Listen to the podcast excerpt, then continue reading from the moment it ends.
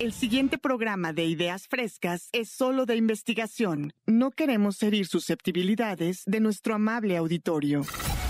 A partir de este momento nuestros micrófonos se abren para darle espacio a las nuevas voces de la radio. La de los alumnos del Centro de Capacitación MBS. Síguenos en Facebook y Twitter. Centro MBS.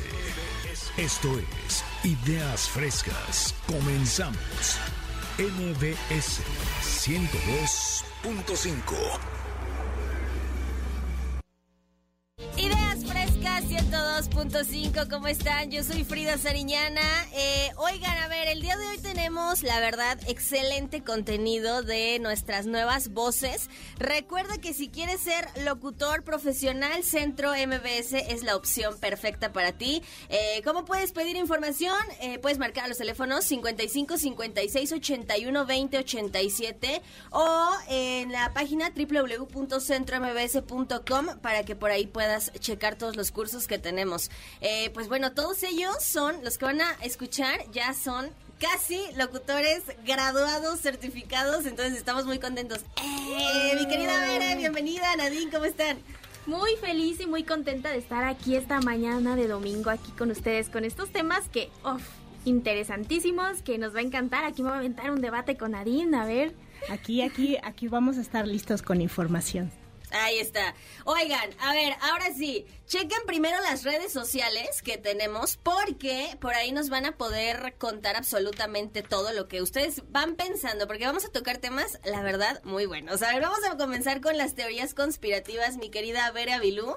Y ustedes, pues si nos están escuchando, márquenos a los teléfonos en cabina 55 51 66 1025 y nos marcas, nos dicen, ¿sabes qué? Yo sí creo, yo tengo esta información, yo comparto esta perspectiva. Aquí te vamos a estar leyendo. Igual si por ahí están cumpliendo años, algún saludito, lo que tú quieras, aquí lo mandamos, ¿ok? Vamos a empezar contigo, Beren. Claro que sí. Y bueno, primero vamos a aclarar que esto es meramente informativo. Queremos que sepan como cuáles son las teorías de conspiración más famosas actualmente. Pero bueno, pues respetamos a quien las crea, a quien no las crea, todo con muchísimo respeto. Únicamente va a ser pues información. Y vamos a comenzar con una teoría muy sonada que es que el hombre en realidad jamás ha ido a la luna, que todo fue un montaje, que incluso el mismo Kubrick fue quien realizó como quien dirigió como esta, esta película, esta simulación. Y bueno, ¿por qué se dice eso? Vamos a irnos desde que en 1969 existía la famosa Guerra Fría entre Rusia y Estados Unidos, que más que nada una guerra tecnológica, ¿no? Que claramente la ganó Estados Unidos al ir a la luna. Ahora, por esto mismo, se cree que todo fue un montaje, ¿no? Que fue, lo hizo Estados Unidos como para ellos ganar la Guerra Fría. ¿Y cómo surgió esta teoría? Bueno, para empezar, a ver, ¿quién de aquí del foro cree que el hombre nunca fue a la luna? ¿Frida? Yo, yo, también, yo también tengo un poco de esa idea. Y si tal vez si fueron, está absolutamente eh, cubierto. O sea, no es nada eh, cristalino, eh, no hay... O sea, nada como lo mostraron en vivo en no, ese entonces. exactamente. Hay muchas cosas que ocultaron, si es que realmente fueron. Pero sí se ve, se ve que ahí hay muchas cosas muy obscuras. Mi querida Liz. También, opino lo mismo. Sí. Acuérdense que, o, a ver, tú, querido Radio Escucha, que nos está sintonizando, ¿crees que realmente fueron o no fueron a la luna? Tú platícanos. Recuerden que lo que estamos diciendo, pues obviamente es investigación. Investigación que tú puedes encontrar. Al final no tenemos la verdad absoluta. No, Nadie la sabemos, tiene. no sabemos nada. Ok, bueno, todo esto comenzó porque en el 77 salió una película llamada Capricornio 1, que justamente se trataba de un grupo de astronautas que nunca pudieron ir a la luna, por lo cual el gobierno decidió hacer una película. Entonces, desde ahí como que empezó esta espinita de ¿y si esto es real? ¿Y si en realidad nunca fuimos? Y, y bueno, todo esto como que empezó, ¿no? Pero fue en el 2002 donde salió un famoso documental llamado Operación Lunar, donde se muestran pruebas de que todo fue un montaje, de que nunca se fue. Aunque lo que muchas personas no vieron, pues fue que al final del documental se explica que es una parodia, de que es falso. Pero pues ahora, sí que con la letra chiquita, ¿no? Por lo que muchas personas pues no lo vieron y dijeron, no, o sea... El FBI así rompiendo puertas. Tienes que decir la verdad ahora. Entonces, a partir de ahí, pues está como muy sonada esta teoría de que todo fue falso, de que nunca se fue a la luna. Y ahora, los puntos como que más argumentan de, de que no se fue es, número uno, ¿por qué no volvieron a ir? Bueno, les tengo una noticia. En realidad ha habido seis misiones a la Luna. La única como más sonada y documentada fue la primera, pues por la importancia y la relevancia de los primeros hombres en la Luna, pero en realidad hubieron seis misiones después y en realidad 12 personas han pisado la Luna. Esa es una, buena realidad. Otra, porque ella no se ha ido. A parecer la última vez que se fue fue en 1974, si no me equivoco. Desde ahí ya no se volvió a ir, eso es cierto. Y se especula que no se ha vuelto a ir, pues porque en realidad sale carísimo ir, aproximadamente 124 millones de dólares. Y que en realidad pues no, había mucho que encontrar, o eso es lo que ha afirmado el Pero gobierno. para Elon Musk no es nada, pues Sí, si no, ya se claro. quiere ir a Marte. para él no es nada. Pero justamente actualmente hay, justo como lo dice Nadine, muchos empresarios que están como ellos mismos financiando sus viajes lunares, ya no únicamente en manos del gobierno.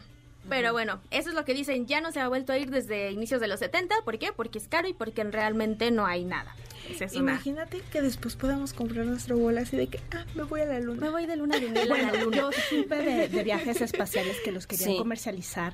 No se va a la luna, pero sales de la exósfera. Entonces puedes llegar a ver la, la división entre el cielo azul y el cielo espacial. Eso a lo mejor yo, yo sí le entraría. Yo diría, ah, bueno, gran experiencia, ¿no? Pero, por ejemplo, también hay luego estas experiencias de que te venden de que puedes comprar una estrella o cosas así. O sea, que puedes comprar como la ubicación de las estrellas. Y yo... loco. He Pues, ¿para de qué que o qué? puedes poner tu nombre A en la la estrella. estrella. Ajá, Sí, y también, que también. para eso pagas, pero Pero para qué, o sea, a ver, uno, no la voy a ver, dos, se me va a olvidar, voy a... Bueno, hay gente que sí lo quiere hacer. Lo que pasa es que si no vas a lograr nada que, que sea relevante ante el planeta, pues al- por lo menos que mencionen tu nombre en una estrella. sí, ¿no? Ya dejé- dejaste tu huellita en el mundo. Sí. dinero, ¿no? Sí, no, y la verdad es que, ¿sabes qué? De esto que comentas, Veré, hay bastantes, eh, pues luego como que evidencias, ¿no? De que te digo, pero no te digo.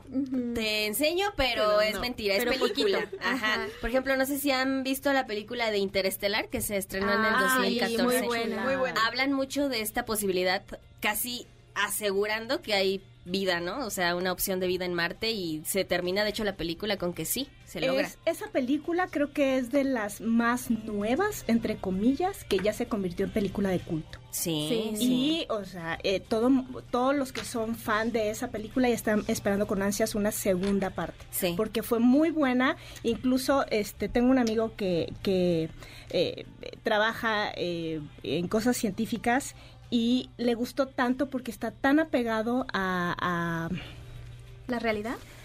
más allá de la realidad, a las teorías que científicos han planteado sobre el hoyo negro y sobre eh, las fuerzas gravitacionales. La cuarta dimensión, ¿no? Exactamente. Entonces ha sido eh, eh, tan apegado a, a- a todo lo estudiado científicamente que, que personas ya estudiadas en el, en el ámbito dicen, wow, peliculón. Sí, sí, sí, sí. Está y uno muchas veces pensaría, no, pues es una película, pero realmente en las No películas pasa. a veces hay, hay, Hay muestras de verdad. o ajá, hay como- evidencia de lo que se vive.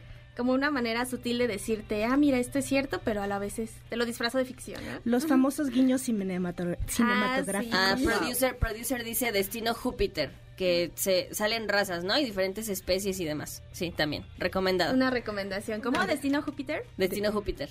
¿Es nueva? Yo no la había escuchado. Yo tampoco.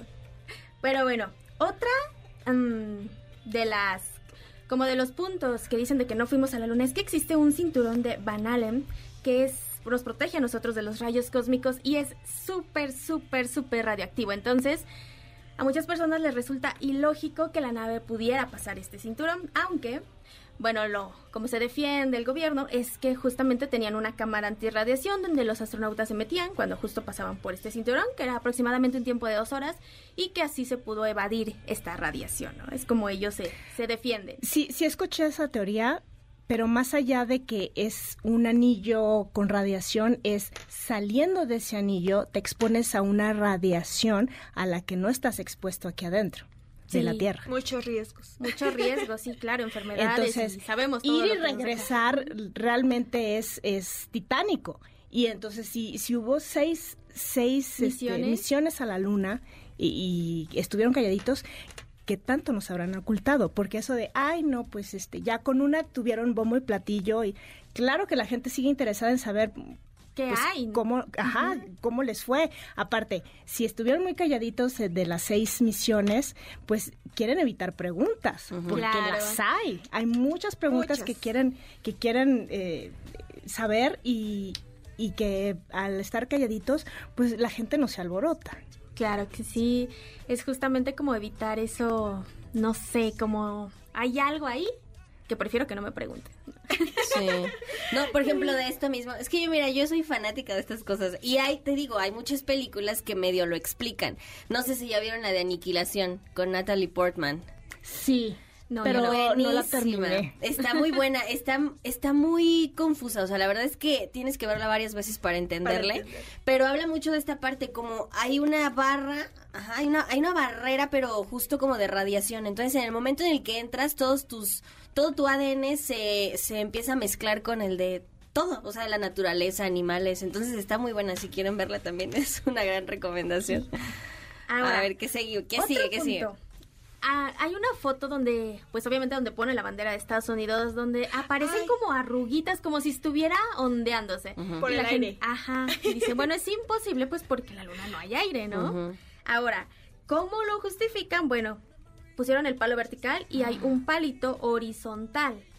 Y pues debido a la densidad, dicen, bueno, la bandera se arrugó. Eso es como lo justifican que no, en realidad no le dio el aire, no se ondeaba, sino que con la densidad y con el palito que estaba arriba horizontalmente, esto provocó que la bandera parecía este efecto visual de que le está dando el aire, pero que en realidad, dicen, no, no le dio el aire. No sé qué opinan de esto. No, no hay aire.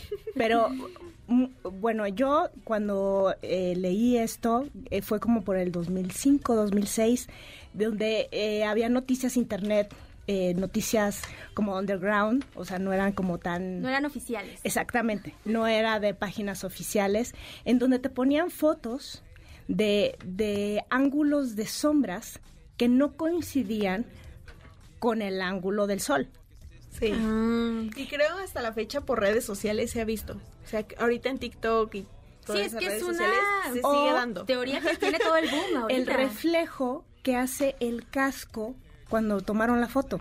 Eh, Que ahorita no recuerdo exactamente qué fue el detalle, pero el reflejo que hacía el casco con eh, el, el- el escenario Ah, sí la vi. no coincidía con... Es que este, decía que, sí me acuerdo, decía que en el reflejo del casco aparecen los dos astronautas, entonces ¿quién tomó la ¿Quién foto? tomó la foto? Pero le explican que la cámara estaba como en el pecho de los astronautas porque pensaron que iban a tener las manos ocupadas y como que la podían tomar fácilmente. Pusieron un, este, ¿cómo se llama? El stick.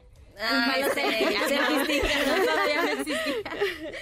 Ahora, otra es, han visto esta famosa foto donde se ve como una huella de astronauta en la luna. Y Sí. dicen, oye, esto es imposible, pues porque ¿cómo es posible que algo tan ligero a comparación de la luna, porque sabemos que allá no hay gravedad, va a tener la fuerza para dejar su huella? O sea, lo catalogaron como algo poco probable.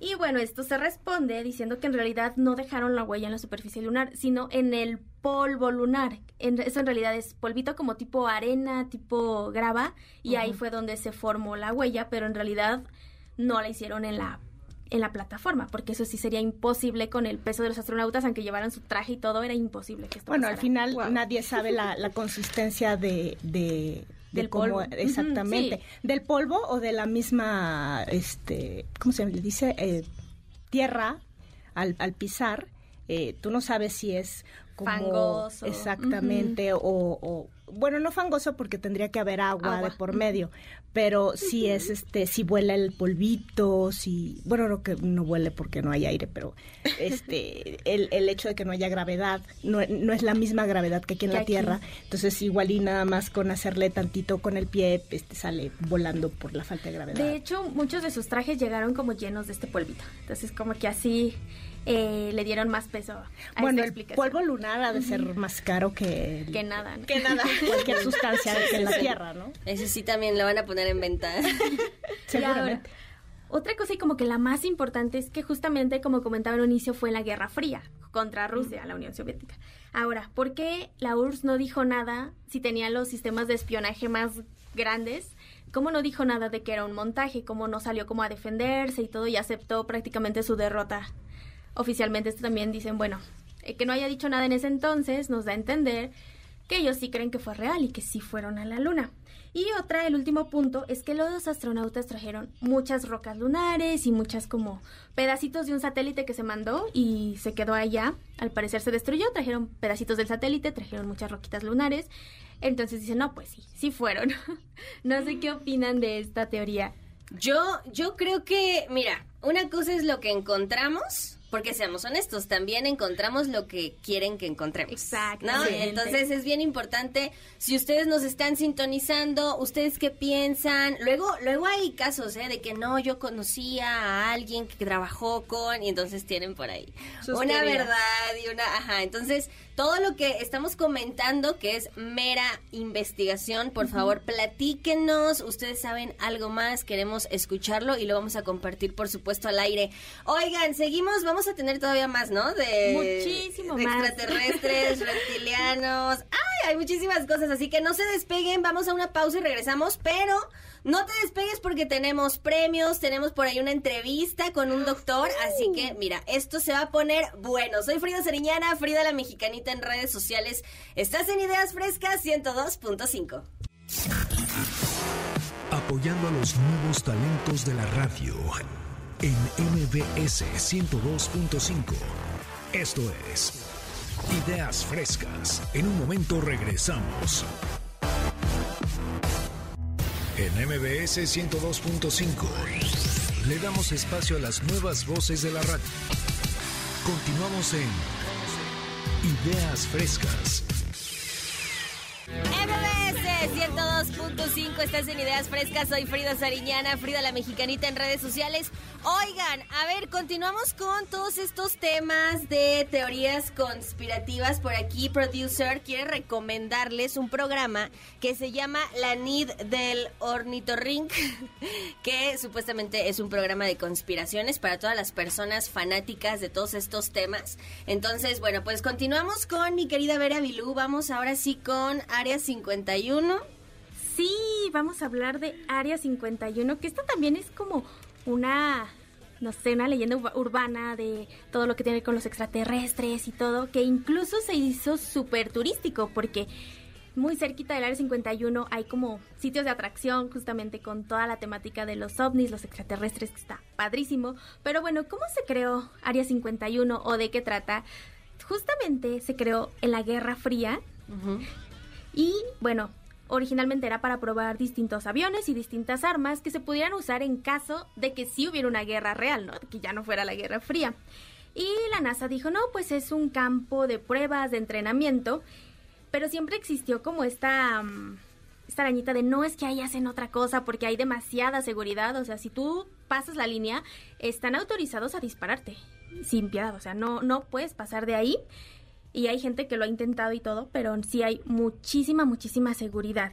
¿Y cómo comenzó como todo esto de que ahí tenían extraterrestres? Bueno, aquí empezaron a probar los llamados aviones supersónicos, que son muy rápidos y que pueden volar tres veces más que un avión comercial. Entonces, al ser tan rápidos y al ser tan no sé, tan veloces, tan bien equipados, la gente comenzó a decir que eran platillos voladores no identificados, los famosos ovnis. Sí. Entonces comenzaron como esto de, ay, mira esa, esa nave, la gente comenzó a verlas y comenzó a, a crearse estas teorías. Aparte, una vez un granjero encontró como varias piezas de metal y dijo, bueno, esto ha de ser piezas de una nave extraterrestre.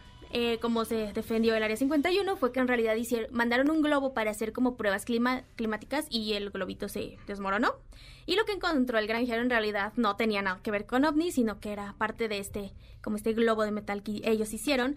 Pero pues la gente dijo, no, no, no, seguro nos esconden algo, seguramente sí era de, de unos extraterrestres. Y después hubo un video muy famoso de una autopsia extra- extraterrestre. No sé si lo sí lo llegaron a ver. Entonces todo esto fue reforzando esta teoría. Y no fue hasta el 2013 que la CIA reconoció que esto era una base militar secreta. O sea, no dijo que se estudiaba extraterrestres ni nada pero sí dijo que era una base secreta, cuando antes solamente habían dicho que era para probar aviones y armas. Así que desde ahí empezó como, como todo esto de los extraterrestres y bueno, todo más la influencia de Hollywood y de las películas, ¿no? Donde aborda como todos estos temas y el armamento y la seguridad, pues bueno, hizo crecer como, como todo esto. Incluso hace unos años se hizo un evento en Facebook muy famoso donde las personas decían que querían invadir el Área 51 y que iban a correr como Naruto con los brazos para atrás. O sea, estuvo... Eh, un evento electrónico Sí, ya fuera, ¿no? y mucha gente dijo que asistiría, que al final no fueron tantos y pues obviamente no lograron pasar. Pero incluso hay un video donde, bueno, hay como una foto donde le están explicando a los militares qué es correr como Naruto, ¿no? Y ahí se ve como una persona con las manos para atrás porque no lo entendía. Entonces está muy interesante este tema también. No sé qué opinan aquí en el foro. Hay mucha gente, creo yo, que incluso en la parte de cine, como les había comentado, se dice, todas las personas, obviamente fanáticas de estas teorías conspirativas, que el mismo cine ridiculiza estos temas como para que no, no, no averigües y no te enteres, ¿no? Es como, ay, mira, jajaja, el alien. Y entonces Lo- como que lo empiezan bloqueas automáticamente. Exactamente, como lo que platicábamos afuera de cabina, ¿no? Como estas, estas escenas en las que muchas veces te hacen hacer, te hacen ver la, la, la película tan ridícula que dices, ay, sí, los aliens, jajaja. Y a lo mejor viste algo que era real, ¿no? Porque hay muchos videos, incluso se dice, que en todo internet hay incluso videos que llegan a ser reales de, de estas, de estas, de estas temáticas, pero por esta misma mm, ridiculización que le hacen constantemente a estos temas, pues entonces la gente ya no se lo toma en serio. Entonces puede que te salga un video real, pero tú por esta realidad en la que vives dices, no, no es real, Es es, puro- pura mentira. Partiendo de el ovni, que es objeto volador no identificado, cualquier cosa podría ser un ovni. Ahorita, eh, bueno, desde los años 70 o por las películas, pues obviamente el ovni lo clasificamos a que sea una nave extraterrestre. Extraterrestre. Pero para los este los de las torres de control de este que vigilan el aire, cualquier objeto que no está identificado lo clasifican como ovni. Claro, hasta un avión de espionaje de otro país que no está registrado también cae en esta categoría. Entonces, ahorita, eh, o bueno, de uno o dos años para acá, otra vez se volvió a retomar el tema de los ovnis o de las naves espaciales. Más bien, yo creo que terminando pandemia. Bueno, que se supone que ya se o- oficialmente ya terminó. Ya terminó. Pero eh, en este año que ya no es tan comentado lo de la pandemia, ahorita están comentando que si los este globos de no sé dónde, que si de China, que, que si son este naves no sé qué, y que luego suben eh, publicaciones en, en TikTok o en, en redes, este, donde la nave con rayos y centellas bajan y que las lucecitas y mil cosas, mil, mil historias que ya no sabes porque ya la edición está tan avanzada con la inteligencia artificial y ya no sabes ni qué es verdad ni qué es mentira a través de un video que antes lo tomabas como una evidencia real y ahorita ya, Ya no. no. Lo puedes falsificar muy Fácilmente. Claro. Pero puede que entre tantos videos falsos, no sé, entre mil videos falsos, puede que uno sea real, ¿no? Sí. Pero pues ya no sabes cuál Claro, es. pero el, el que es real con toda la cantidad de falsos, pues ya Ya no este, toma la importancia ni la fuerza. exactamente. Y también que hay bastantes entrevistas de ex trabajadores del Área 51 donde te afirman cosas muy locas de que ahí tienen a, a extraterrestres, este, de que tienen como tratados de paz y todo, pero pues igual no sabes si realmente es una persona que trabajó ahí o si le pagaron por decir eso, porque a veces no muestran pues su cara y todo, porque tiene que estar muy muy clasificado todo esto. E incluso hay veces que ni a su familia les pueden decir, dicen que ellos fueron, no sé, que ellos arreglan televisores, pero en realidad es trabaja en Área 51, ¿no? O sea, Sí. es muy, muy, muy secreto y justamente que sea tan secreto es lo que hace que las personas pues les interese más y que Sí, quieran sí. saber mucho más de este tema. Por ejemplo, en el área 51 se dice lo mismo, ¿no? Que hay extraterrestres, que es el otro tema. También tenemos por ahí reptilianos. A ver, vamos a seguirle, Vamos a Bere, porque seguirle tenemos con- demasiados temas. Con los reptilianos, bueno, ya cerrando lo de Área 51, los reptilianos son unos humanoides con apariencia de reptil que conviven entre nosotros, pero que nosotros no podemos como verlos en su forma original. Hay como un efecto audiovisual que hace que lo veamos justamente como uno de nosotros e incluso se especula que artistas, que personas de la realeza, que líderes mundiales que en realidad son reptiles. No sé si han visto como muchos videitos donde de Sí, repente se le mueve el alguien, ojo, ¿no? ajá, se le mueve el ojo, se queda como en shock y dice, no, se, Sí. se estaba transformando en reptil. Pero bueno, por ejemplo, hay uno de Katy Perry donde como que el ojo se le queda para, paralizado, pero pues después explica que también puede ser un síntoma de estar sometido a mucho estrés, o sea que no justamente tiene que ver con que se esté transformando algo, también como está la explicación científica De la por reina este Isabel. lado. ¿De quién? De ah, de la reina Isabel, por justamente por tantos años que vivió, es por lo que también se especulaba de que posiblemente era reptiliana. Y bueno, prácticamente, o el por qué están aquí, y lo que tengan que hacer es que están buscando crear un nuevo orden mundial y dominar a la raza humana, según ¿no? lo que dicen las teorías. ¿Y cómo se originó esta teoría? Bueno, sabemos que desde hace muchos años en distintas culturas se ha como, por ejemplo, nosotros a Quetzalcóatl, ¿no? O sea, se ha como visto como deidad a muchos reptiles. En culturas sumerias, en Japón, o sea, hay varias que coinciden. En la India, sobre todo en la India, sí se habla de los reptilianos que viven bajo tierra y que están entre nosotros. Así que originalmente tiene como este tema cultural, mitológico, pero después, en 1933, surgió una teoría muy fuerte en Los Ángeles de que existía una ciudad subterránea.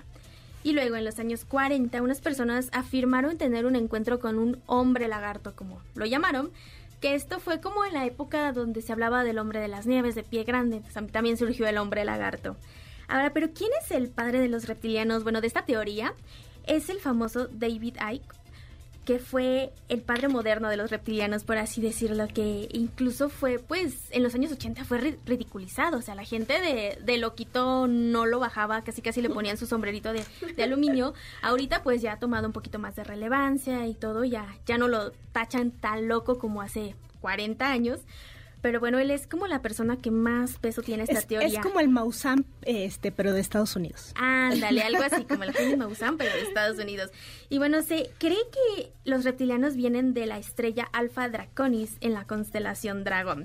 Y que de ahí pues vinieron principalmente al buscar el oro, pero aquí se confunde mucho. No sé si alguien ha escuchado de los Anunnakis, hablar de los Anunnakis. Más o menos. Sí. Bueno, son unas deidades sumerias, pero se creo también es como otra teoría de que los Anunnakis son como los antecesores de los reptilianos, que en realidad vinieron para poder conseguir el oro y esclavizar a la raza humana, pero que combinaron sus genes con los de este pues el homo de ese entonces y así creó el homo sapiens y decidieron no pues a ti te voy a, a proteger a ti ya no te voy a esclavizar y que incluso por eso existen como varias por ejemplo en Egipto hay igual deidades que tienen como como cocodrilo y todo esto que, que aparece como muy, muy raro, ¿no?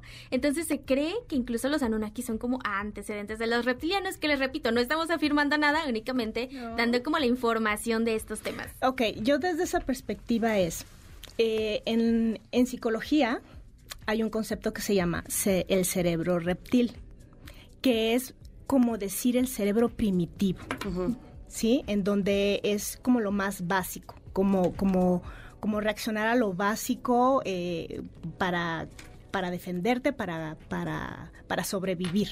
¿No? Y esto de la historia de los reptiles y eso, yo creo que es como, como esa historia fantasiosa donde viene el mensaje entre líneas. Eso me parece más bien eso, ¿no? Que, o sea, el cerebro reptiliano es como el, el- cerebro que, que es el primitivo para sobrevivir ante la circunstancia, no sé, caiga un meteorito, lo que quieras, ¿no?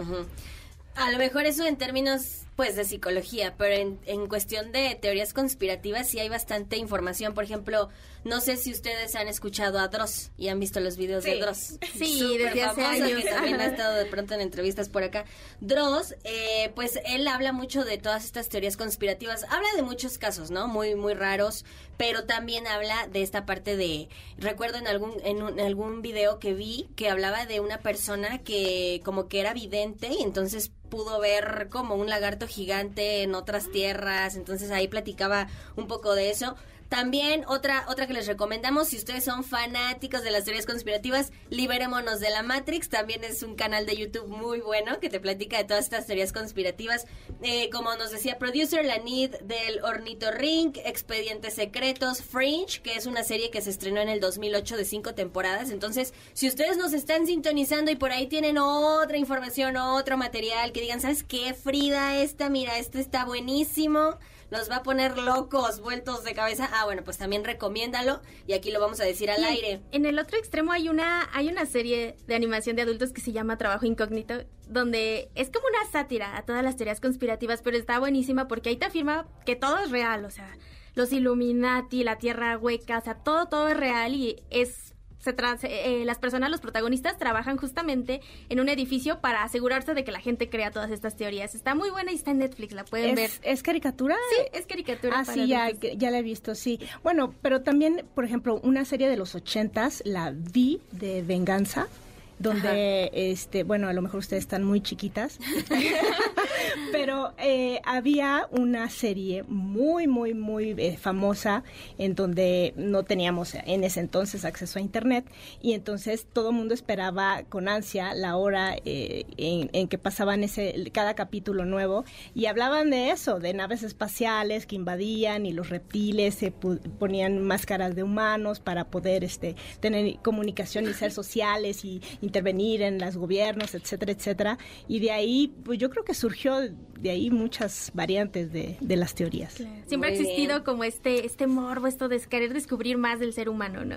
Muy bien. Oye, Bere, ¿cuáles son tus redes sociales para que por ahí nos cuentes más? Porque tenía más, o sea, es que teníamos aquí demasiado, pero el tiempo ya nos da, ya no nos da, señores. La teoría de la tierra hueca, recomendaciones de series, pues de este mismo tema. Entonces, ¿cuáles son tus redes para que nos des un poquito más de información? A mí me pueden encontrar en Instagram como arroba avilubere y en TikTok como arroba vereavilu, donde les estaré subiendo mucho contenido interesante. Muy bien. Bueno, yo también voy a dar redes de aquí eh, eh, eh, Ideas Frescas 102.5, Ideas Frescas MBS por Instagram, Twitter arroba Centro MBS y los teléfonos de Ciudad de México es 55 ch- eh, 51 66 1025. Y nos vamos a un corte y regresamos con teorías. No le cambien. apoyando a los nuevos talentos de la radio en MBS 102.5. Esto es Ideas Frescas. En un momento regresamos. En MBS 102.5 le damos espacio a las nuevas voces de la radio.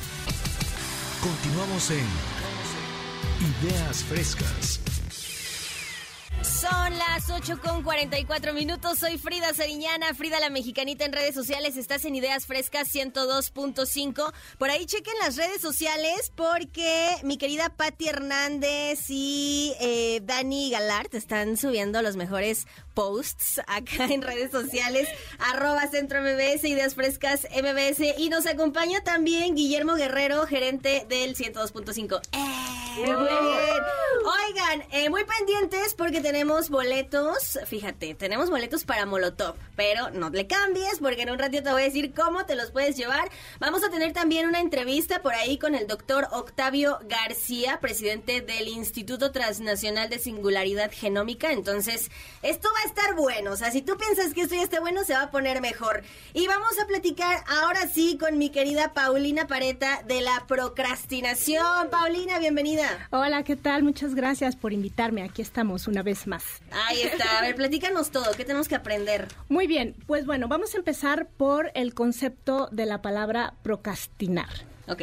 Eh, significa que hay una situación o una actividad importante que tienes que hacer, pero que la dejas en segundo lugar y haces otras actividades secundarias como primordiales. Y entonces estás dejando a un lado la actividad principal que sabes que la tienes que hacer, pero que estás de alguna manera con tu mente bloqueada y hasta que ya tienes como un el tiempo encima, ya es cuando lo, lo tomas y lo haces. Claro. Es decir, en pocas palabras, eh, haciendo primero lo urgente y después lo importante. Y entonces cuando lo importante se convierte en urgente, pues entonces ya lo haces. Pero ¿qué sucede aquí? Este no es un tema de pereza. Esto es un tema eh, emocional. ¿Por qué? Porque la actividad en cuestión que la estás postergando, no la quieres hacer porque esto te genera a lo mejor un estrés que no lo quieres pensar, que te da este mucha flojera o simplemente porque en la actualidad tenemos demasiados distractores como son las redes sociales. Entonces, eh, esta palabra yo creo que ya se está volviendo conocida o se ha vuelto conocida yo creo que de unos cinco años para acá. Hace diez años posiblemente esa palabra eh, era no tan conocida, a lo mejor por, por poca gente de que era muy eh, culta con respecto a, la lengua española, pero antes no era tan familiar la palabra procrastinar. Y bueno, eh, al, al al haber esta actividad de redes sociales donde es un distractor, entonces preferimos estar contestando correos, publicando este, alguna situación, dejando atrás la, actividad importante para priorizar cosas que puede, esas sí pueden esperar. O eh, no nada más sería algo como las redes sociales, sino, no sé, eh, ah, es importante eh, que me ponga a trapear la cocina porque si no alguien se va a resbalar y estoy dejando a un lado eh, mi reporte del día de mañana porque va a llegar la auditoría, ¿no? Y es donde mucha gente entra y luego dice, ay no, es que yo trabajo mejor bajo presión. Y van dejando todos los pendientes, todos los pendientes. Y luego porque llega el estrés, la ansiedad, los síntomas. Hace poquito me pasó justamente con un trabajo final y todo eso. Me dicen, oye, este, trabajas sirve de que trabajas mejor bajo presión. Y yo de, es que no, o sea, me, presiono más. es de, es que es mejor para ti. Así te das cuenta de lo capaz que eres. Y de, no. Eh, sí, pero no. Hay maneras, ¿no? Pero eh, sí, o sea, llega un momento en el que tu cuerpo está lleno de cortisona y eh, se te puede reflejar en alguna enfermedad, ¿no? Sí. Entonces, no sé, a, ustedes qué se les ocurre que han hecho actividades procrastinando lo importante? A mí me pasa mucho en el trabajo de que si sé que es como lo más importante, primero hago las cositas como más fáciles, como responder correos, como responder las redes sociales. Y la voy dejando, la voy dejando hasta que ya tengo el tiempo encima y ya me estreso y todo. Yo sí sufro mucho de eso, pero justamente yo empecé a ver como podcast y eso para tratar de entenderme y estaba muy curioso porque justamente como que tu cerebro te busca proteger de la el estrés o la ansiedad que te da esa actividad y lo hace justamente distrayéndote, eh, haciendo que no lo hagas, que te distraigas, que hagas otra cosa para que protegerte de ese estrés, pero pues al final es contraproducente porque te va a dar el doble de estrés de que ya tienes el tiempo encima. Así que de algún modo te daban como tips para, para que lo hicieras antes, ¿no? Para que te obligaras a hacer esa actividad difícil y no, pues, vencer como el miedo a estas situaciones, porque a mí sí me pasa muchísimo, muchísimo. ¿A ti, Free? Sí, yo creo que a todos, absolutamente a todos nos pasa, ¿no? Por ejemplo, ahorita justo pensaba algo tan simple. En lugar de que uno ya en la noche acomode su ropa, su lunch, ya todo listo, te duermes y ya a la mañana siguiente ya tienes todo listo, te bañas, ya, ya sabes qué ponerte. No, pues, ¿sabes qué? Tengo sueño, mañana, mañana ya lo hago. mañana, pues mira, mañana uno se va a ver cómo, porque no arreglaste las cosas, porque evidentemente te levantas a lo mejor con sueño. Entonces, sí, creo que todos absolutamente caemos en esta parte de la procrastinación. A ver si producer por ahí nos puede decir él, él qué es lo que nos puede ejemplificar en su vida cotidiana. Pero igual tú si nos estás sintonizando, ya sabes, nos puedes marcar a los teléfonos en cabina 55 51 66 1025 y dinos, ¿tú qué dejas? Para después, que luego dices, ya mañana, con calmita, y resulta que no, que no fue con calmita, Nadine. Sí, eh, sí, por ejemplo, eh, que tengan un examen. Y entonces sí, yo ya voy a ponerme a estudiar y tengo el capítulo tal. Y entonces, ay, pero necesito mi café para eh, eh estar este, estudiando perfecto. Entonces te paras de, tu, de tu lugar de trabajo, te haces el café, te vuelves a sentar ya con tu café y otra vez vuelves a agarrar el libro y, ay no, pero necesito el lápiz o el marcador para entonces estar subrayando lo importante. Entonces vas y buscas el, marcador y no lo encuentras y estás otros 15 minutos perdiendo el tiempo y ya lo encontraste y te vuelves a sentar y, ay, este, no, es que le tengo que escribir a mi amiga para que me pase cuáles son los capítulos porque no los tengo todos y de una vez. Entonces ya estás perdiendo otros 10 minutos y de ahí ya se te fueron dos horas, ¿no? Y no estudiaste nada. Me pasa. justo ¿Sí? me pasó Muy ayer. Estaba mi tema de hoy. Yo dije, no, es que primero me tengo que bañar. Después no tengo que hacerme mi skincare y mi mascarilla porque no puedo. Después dije, no, No, tengo que ver una serie. ajá, mi café y tengo que ir por un pie para inspirarme. Y ya que tenía todo eso, ya ahora sí voy a preparar mi tema. Yo Ajá. soy de las personas que es así como de, no sé si sea mal, bueno, es de que, por ejemplo, ahorita que son 8.51 es como de, no, me espero a las 9, mientras hago esto y esto y el otro, y a las 9 en punto empiezo a hacer lo más importante. Son las 9 y empiezo, no, es que me falta bañarme, es que me falta hacer esto, me falta hacer el otro, y voy alargando las cosas. O sea, ya no es como que las haga luego, luego, voy alargando y alargando las cosas. Y entonces no llega un momento en el que el tiempo no es de calidad, no hay una productividad para estudiar o para hacer el reporte o para hacer lo que tengas que hacer. ¿Y qué sucede? Esto no es una pereza, esto es emocional. Esto es porque estás esquivando el estrés que genera enfrentar la situación que de cualquier manera la vas a enfrentar, ¿no?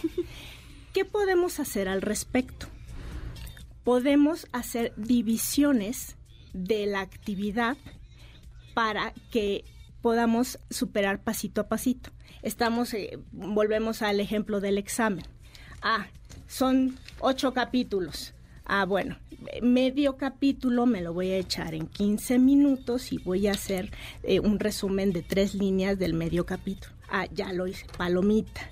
Ya no es, ah, los ocho capítulos, medio capítulo. Y entonces, poquito a poquito, ya va superando hasta haberlo terminado. Sí, por ejemplo, aquí eh, producer Arturo Chávez, a los que nos están sintonizando, bueno, nos da algunas ideas, ¿no? ¿Por qué procrastinamos muchas veces? Puede ser por miedo al éxito o puede ser también, y coincido mucho con él, y seguramente ustedes también que nos están escuchando, eh, por esta parte de salir de la zona de confort, ¿no? Sí, Procrastinamos totalmente. demasiado y hay un libro que también él recomienda, Arturo, La Guerra del Arte de Steven Pressfield, que habla justo de por qué lo hacemos. Y por ahí le quiero mandar un saludo a mi querido Jair Rodríguez, que nos acaba de escribir. Dice, sí estoy escuchando, yo procrastino mis tareas por dar prioridad a mis redes y a las series. Y creo que todos lo hemos hecho en algún punto, la verdad. Así es. Y bueno, vamos a poner como una idea eh, de Einstein donde habla de eh, la resistencia,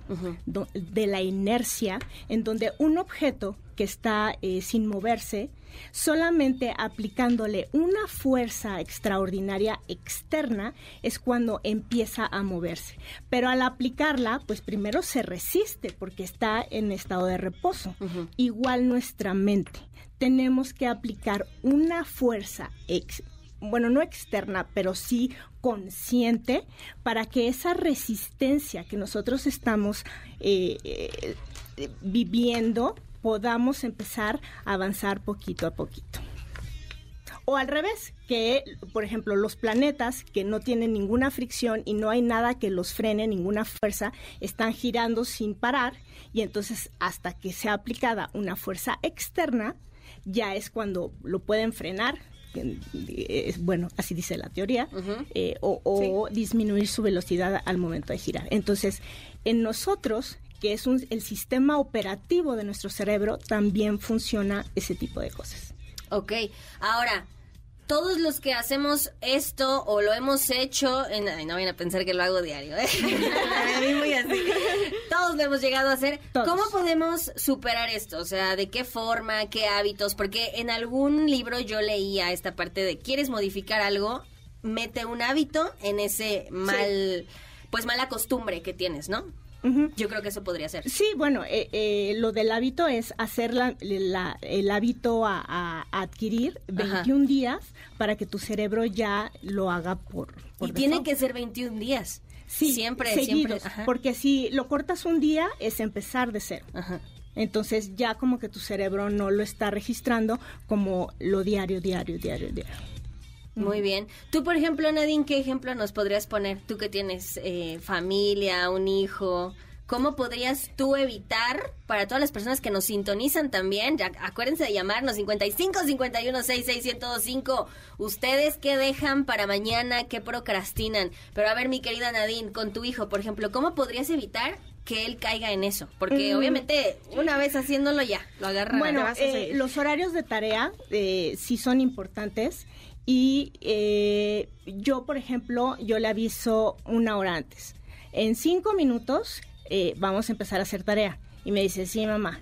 Y, pero ya sé que en cinco minutos no vamos a empezar, sino que yo en una hora antes me estoy preparando, entonces ya lo estoy mentalizando de que, ok, ya, ya pasaron cinco minutos, ya vamos a hacer la tarea, sí, mamá.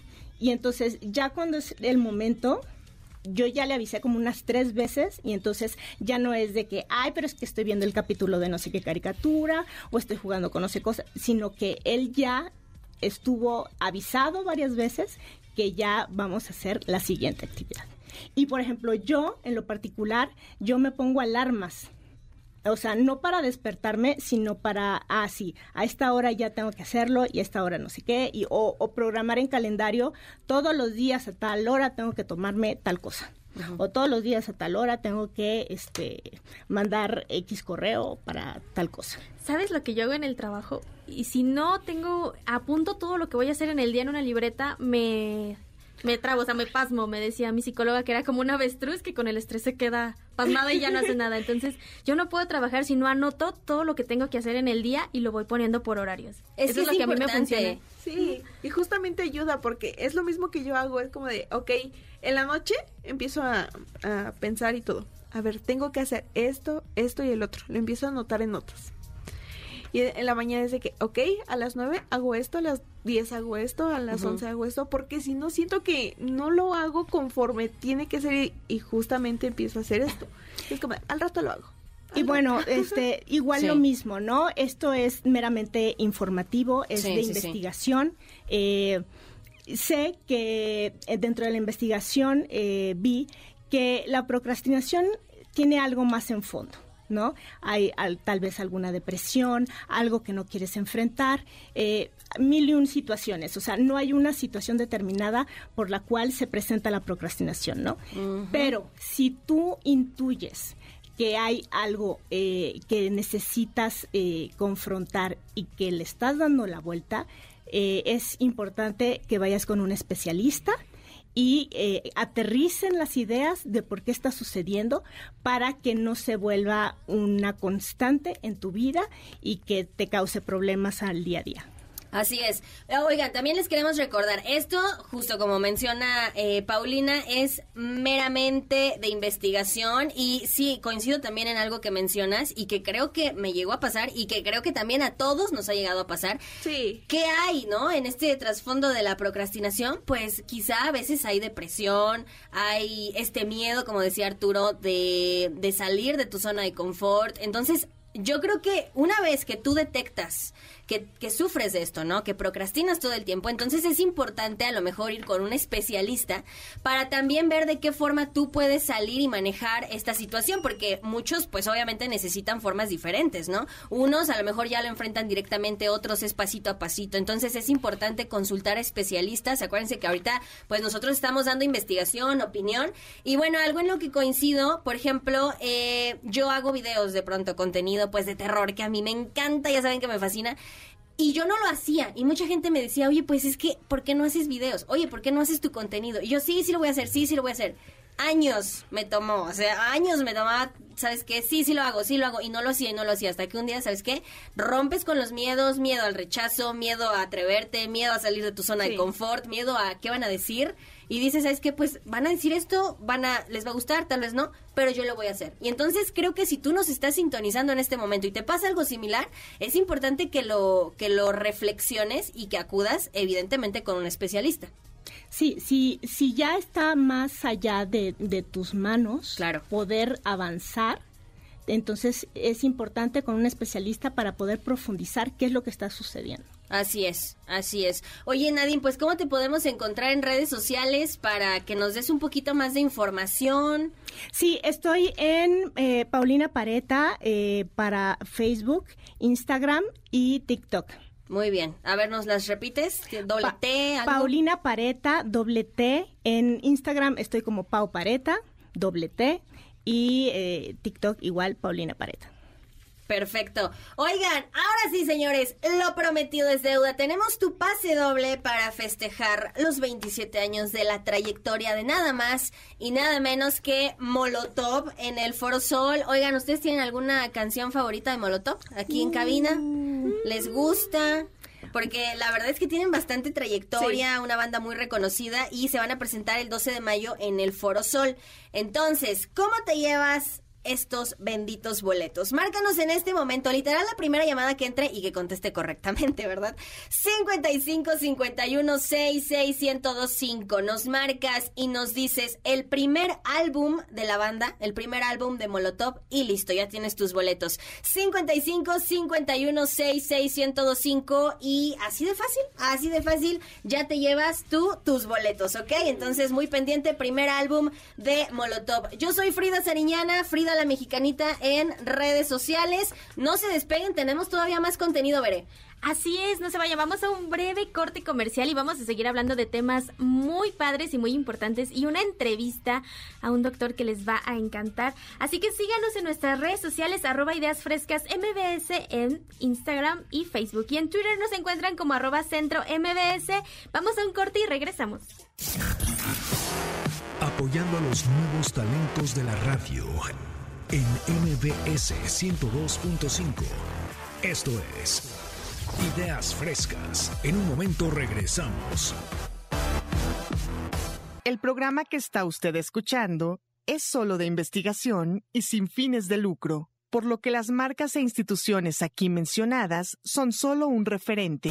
En MBS 102.5 le damos espacio a las nuevas voces de la radio. Continuamos en Ideas Frescas. Ideas Frescas 102.5, soy Frida Sariñana, Frida la Mexicanita en redes sociales, son las 9 con 8 minutos. Oigan, seguimos con excelente información. Bienvenidos a esta segunda hora de Ideas Frescas. Arturo Chávez en la producción, Patti Hernández, Dani Galart, por ahí también eh, asistentes de producción, Víctor Luna en los controles y mi querido Memo que nos acompaña el día de hoy.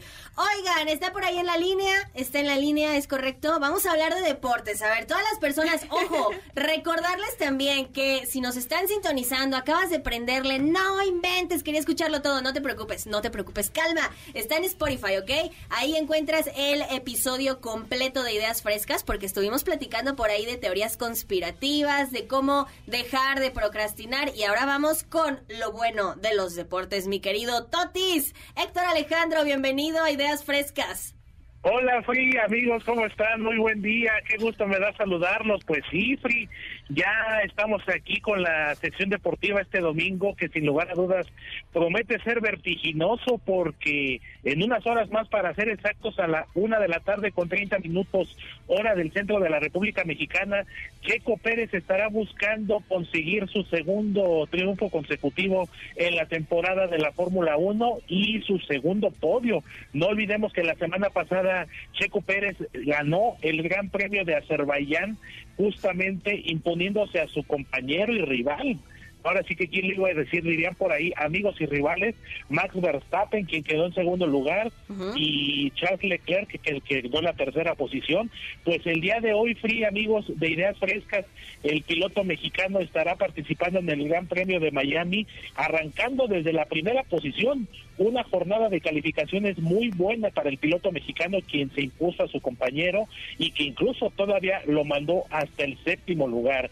Checo partirá en la primera posición. Por su parte, el español Fernando Alonso lo hará desde la segunda posición del equipo Aston Martin y Carlos Sainz, también español del equipo Ferrari, estará arrancando en la tercera posición fría. Entonces, un domingo de mucha velocidad, de mucho vértigo que estaremos viviendo pasadito el mediodía. Y también tenemos información de la Liga MX porque ayer sábado comenzaron precisamente los partidos de la reclasificación esta etapa del torneo mexicano, también conocida como repechaje, pero con resultados muy sorpresivos, porque ayer en la cancha del Estadio Azteca, la máquina celeste del Cruz Azul, pues perdió y quedó eliminada en casa a manos del Atlas del Guadalajara. Uno por cero con un gol de Brian Lozano al minuto dos y prácticamente estos goles que se le conoce como como goles de vestidor, pues le dio la ventaja y el pase a los cuartos de final al conjunto tapatío. Ya más tarde en la cancha del Estadio Hidalgo allá en Pachuca, la Bella Irosa, pues también, ahora sí que no me toquen ese vals porque me mata, porque los Tuzos del Pachuca, el campeón todavía vigente del torneo mexicano de primera división, pues en un partido de muchos goles, de ida y vuelta, algunos errores defensivos, pues quedó nada más ni nada menos que cuatro goles a cuatro en el tiempo reglamentario, en los 90 minutos, de hecho, al minuto 92, el conjunto de Pachuca se alzaba con la ventaja, cuatro goles por tres gracias a la anotación de Eric Sánchez al minuto 92, ya prácticamente en los últimos suspiros del partido, pero quién iba a decir que en la siguiente jugada el conjunto de Santos por conducto de Doria al después de un cobro de tiro libre, pues ya en la última jugada del partido prácticamente le dio el empate para la definición de los penales. Lamentablemente para el conjunto hidalguense, eh, sus jugadores importantes como eh, Eduardo Lachofis López, como Avilés Hurtado, que bueno, salió de cambio en el partido, eh, fallaron dos penales, fallaron dos tiros desde los 11 pasos y lamentablemente el conjunto dirigido por el uruguayo Guillermo Almada, pues ya no podrá conquistar o intentar conquistar el bicampeonato. Entonces, eh, lo que llama la atención sobre todo y lo que ha causado mucha polémica fría, amigos de Ideas Frescas, es el sistema de competencia del fútbol mexicano. De un torneo de 18 equipos en el que prácticamente califican todos, estamos hablando que califican 12 de 18, aunque aquí la peculiaridad con el conjunto de Santos Laguna es que él no había calificado, terminó la posición 13 por la eliminación administrativa del conjunto de Querétaro que quedó en la posición 12. Santos prácticamente entró de rebote, entró eh, ahora sí que circunstancialmente y pues nada más ni nada menos que fue a eliminar al campeón a su propio estadio. Y ahora el conjunto de Santos estará enfrentándose en cuartos de final al conjunto de la pandilla del Monterrey, que terminó como líder general de la competencia, nada más para que nos demos una idea el conjunto de Monterrey con 40 puntos por 19 puntos que hizo Santos en el torneo regular. Entonces eh, va a ser ahí una eh, rivalidad muy importante siendo equipos del norte del país y que bueno, la próxima semana ya se estarán midiendo en los cuartos de final de este torneo clausura 2023 de la Liga MX. Y hoy domingo, frío amigos de Ideas Frescas, pues estaremos terminando esta ronda de reclasificación porque en punto de las 7 de la noche con 6 minutos, desde el estadio No Camp, allá en León, Guanajuato, el conjunto de los Panzas Verdes estará recibiendo al equipo de Atlético de San Luis. No olvidemos que el conjunto de León, esta semana, para ser exactos, el pasado miércoles, venció a los Tigres de la Universidad Autónoma de Nuevo León en la semifinal de la Liga de Campeones de la CONCACAF y estará buscando su pase en las próximas semanas ante Los Ángeles Fútbol Club en la final de este torneo continental que dará el pase al Mundial de Clubes. Y ya para cerrar la jornada de reclasificación, en punto de las 9 de la noche, 21 horas con 10 minutos, allá en el Estadio Universitario de San Nicolás de los Garza, los Tigres de la Universidad Autónoma de Nuevo León estarán recibiendo al conjunto del Puebla en el papel tanto León como Tigres pueden o son considerados los favoritos, pero después de la jornada y de los resultados que vimos ayer en el que los visitantes se impusieron, cualquier cosa puede pasar. Entonces, el único partido que está definido, ese sí ya es un hecho, Monterrey como primer lugar de la tabla general eh, y Santos que pasaría por decirlo de esta manera, de la posición 13 a la posición número 8. Es el único partido de cuartos de final que ya está definido. Y bueno, a la espera de los resultados de este domingo, ya se estarán definiendo las otras llaves de los cuartos de final.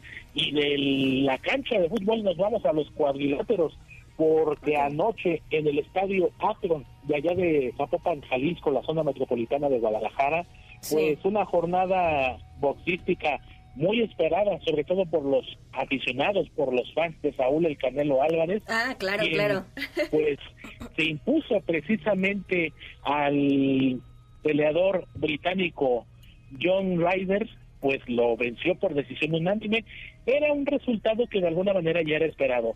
Algo que ha tenido eh, Saúl El Canelo Álvarez, desafortunadamente a lo largo de su carrera, es que ha tenido eh, rivales pues de peso menor y no me refiero Claro. corporalmente hablando sino Totis. de calidad inferior dicen por ahí bultos no me atrevería yo a definirlo de esta manera pero sí sin lugar a dudas eh, no ha tenido salvo Floyd Mayweather y Gennady Golovkin, el Canelo no ha tenido así un rival que realmente lo ponga en peligro y bueno, retuvo los títulos del Consejo Mundial, de la Organización Mundial, de la Asociación Mundial y de la Federación Internacional del Boxeo y pues muchos lo consideran ya uno de los mejores boxeadores mexicanos de todos los tiempos. Así Yo es. en lo personal me reservo todavía le falta calidad la tiene condición la tiene eso no se niega un deportista muy disciplinado Claro. pero que sin lugar a dudas está todavía muy por debajo de figuras como en su momento Julio César Chávez, Juan Manuel Márquez, Marco Antonio Barrera, Sí. eh, Eric Terrible Morales, Ricardo Finito López y bueno, podríamos estar haciendo casi casi un programa de. Uri. Muchísimas gracias, Totis. Ahí está la opinión de nuestro querido corresponsal. Totis, Aquí tus redes sociales, por favor, Totis. Claro que sí, mi querida Free, en Twitter, Facebook, Instagram y ya estamos estrenando TikTok, por cierto. ¡Ay, Es ¿Cómo, cómo, perdón, otra vez? Claro que sí. Facebook, Twitter, Instagram y ahora TikTok. Estamos en Don Totis MX y ahí vamos a platicar de deportes, de música, de telenovelas, de películas, de todo un poco, mi querida. Free. Ahí está, Totis. Muchísimas gracias. Señores, nosotros continuamos en Ideas Frescas 102.5. Son las 9 con 18 minutos. Soy Frida Sariñana, Frida la Mexicanita en redes sociales. No te despegues porque tenemos tus boletos para el Tecate Emblema. ¿What? Ahí está. Ahí está. Tenemos tus boletos para el Tecate Emblema, pero no le cambies porque yo te voy a decir cómo te los llevas en un ratito más, ¿ok, mi querida Liz? Así es, amigos, no se despeguen porque más adelantito les estaremos regalando boletitos para el Tecate Emblema. En Facebook nos encuentran como Ideas Frescas 102.5, en Instagram Ideas Frescas MBS y en Twitter arroba Centro MBS. En un momentito regresamos y vamos a un corte. Apoyando a los nuevos talentos de la radio en MBS 102.5. Esto es Ideas Frescas. En un momento regresamos.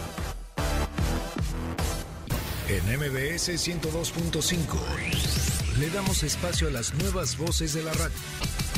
Continuamos en Ideas Frescas. Ideas Frescas 102.5, son las 9 con 22 minutos. Soy Frida Sariñana. Estamos hasta las 10. Tenemos muy buena información. Estamos con los alumnos del Centro de Capacitación MBS. Y bueno, pues ahora sí tenemos buena información, pero también te estamos consintiendo. Tenemos tus boletos para nada más y nada menos que el Tecate Emblema. ¡Eh! Ok, así que, ¿Cómo se los llevan? Márcanos en este momento a los teléfonos en cabina 55 51 66 1025. Nos marcas y nos dices dos artistas o dos bandas que se van a presentar en el Tecate Emblema y así de fácil te los llevas. Obviamente tienes que contestar correctamente, ¿verdad? Para llevártelos. 55 51 66 1025 y listo, tienes tus boletos para el Tecate Emblema. Mi querida Liz, vamos a hablar de eh, inteligencia artificial. Inteligencia Vamos. artificial. Un tema muy interesante que creo ahorita más como está la actualidad, todos estamos envueltos en la inteligencia artificial. Ajá. Así ya sea, por ejemplo, ahorita en lo de las Alexas, en- hasta en el teléfono tenemos ya inteligencia artificial Ajá. para desbloquear el teléfono, ya que te pide el Face ID. Ujú. em, en la aplicación del banco que también ya te pide el Face ID. O sea, varias cosas ya tenemos la inteligencia artificial. Pero Ok. Varios nos van a preguntar, ¿qué es la inteligencia artificial? Porque pues muchas personas no lo van a saber. O no es, a lo mejor sí saben, pero no están relacionadas con el qué es. Y pues la inteligencia artificial es un término que se refiere a la capacidad de las máquinas para realizar tareas que hasta hace poquito solo podían ser realizadas por seres humanos. Entonces, el término inteligencia se refiere a la capacidad de las máquinas para procesar información, aprender de ella y utilizar ese aprendizaje para retomar decisiones y resolver problemas. Ajá. Hasta ahí todo bien. Hasta ahí entendemos. todo bien, ¿no? Entonces, pero ¿dónde comenzó todo esto? dónde comenzó lo de la inteligencia artificial. Y pues el término inteligencia artificial se acuñó en 1956. O sea, ya no tiene mucho, pero ni tampoco, tan poquito. o sea, tiene algo de tiempo, ¿no? En una conferencia en donde en Estados Unidos donde se reunieron varios expertos en informática, matemáticas y psicología para discutir sobre la posibilidad de crear máquinas que pudieran pensar y que puedan pensar y aprender como los seres humanos. O sea, que pueden hacer varias actividades como los seres humanos, como lo mencionamos ese ratito. Pues algunas de las cualidades de la inteligencia artificial, artificial, perdón, que influyen es el aprendizaje automático, que es la capacidad de que las máquinas pues puedan aprender y mejorar su rendimiento a medida de que reciben más datos y retroalimentación. Si entre más datos les des, mejor respuesta vas a tener. Ok. No sé si ustedes han escuchado sobre alguna página que se llama ChatGPT. GPT, algo así. ChatGPT. Ah, donde preguntas algo y te da toda la, sí, toda la información. O sea, toda, toda la información. Entonces, entre más exacto seas, la información te la da toda desplazada. Sí. Y justamente vi hace poquito en TikTok una muchacha que decía, oigan, es que aquí me metí a esta página, me ayudó a mi CV porque vi una vacante y, me, y le pregunté que cómo podía postularme esta vacante. Puso las especificaciones, puso su vacante eh, y puso su CV. Y la página le desplazó y le puso, es que a lo mejor podías, este, pues, postularte en esta parte, pero agrega algo más. Sí. O sea, hace que como mm, haga match con la vacante y con tu CV. O sea, tiene muchas mm, ayuda, o sea, te ayuda demasiado. Siento que ahorita la inteligencia artificial te va a ayudar demasiado. Yo ya escuché que alguien se ganó la lotería preguntando los números más frecuentes o lo- lo- la- los que seguían de probabilidad de la siguiente lotería. Ve, Guau. o sea, ya, ya, es Pero quién sabe si sea cierto, ¿no?